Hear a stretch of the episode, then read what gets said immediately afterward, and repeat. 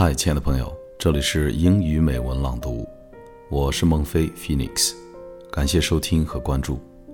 今天和大家分享的美文叫做《让将来的你感谢现在努力的自己》。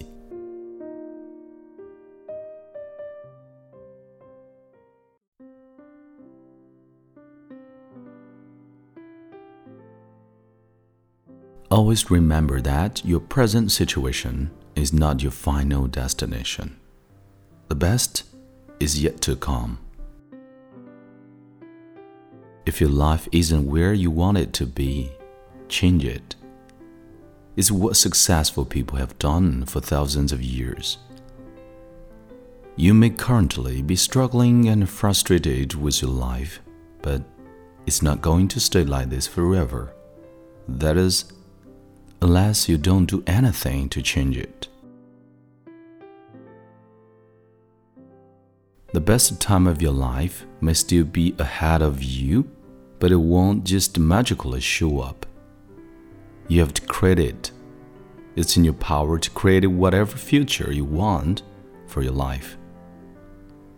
Even if your best days are truly behind you, you can still have plenty of great days ahead of you if you decide to make it so.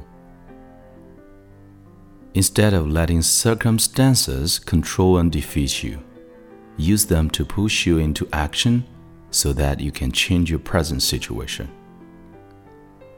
Bad times aren't going to last forever, but if you want more great times ahead of you instead of just good times, it's time to start doing things that will make that a reality. It's time to work towards your ideal destination.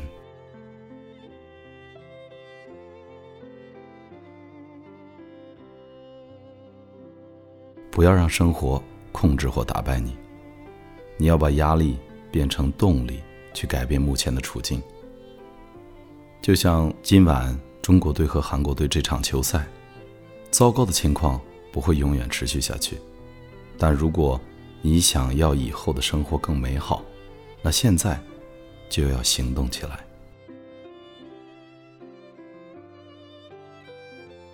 欢迎你在微信订阅号、网易云音乐或蜻蜓 FM 等平台搜索并关注“英语美文朗读”，来和我一起邂逅更多暖声美文。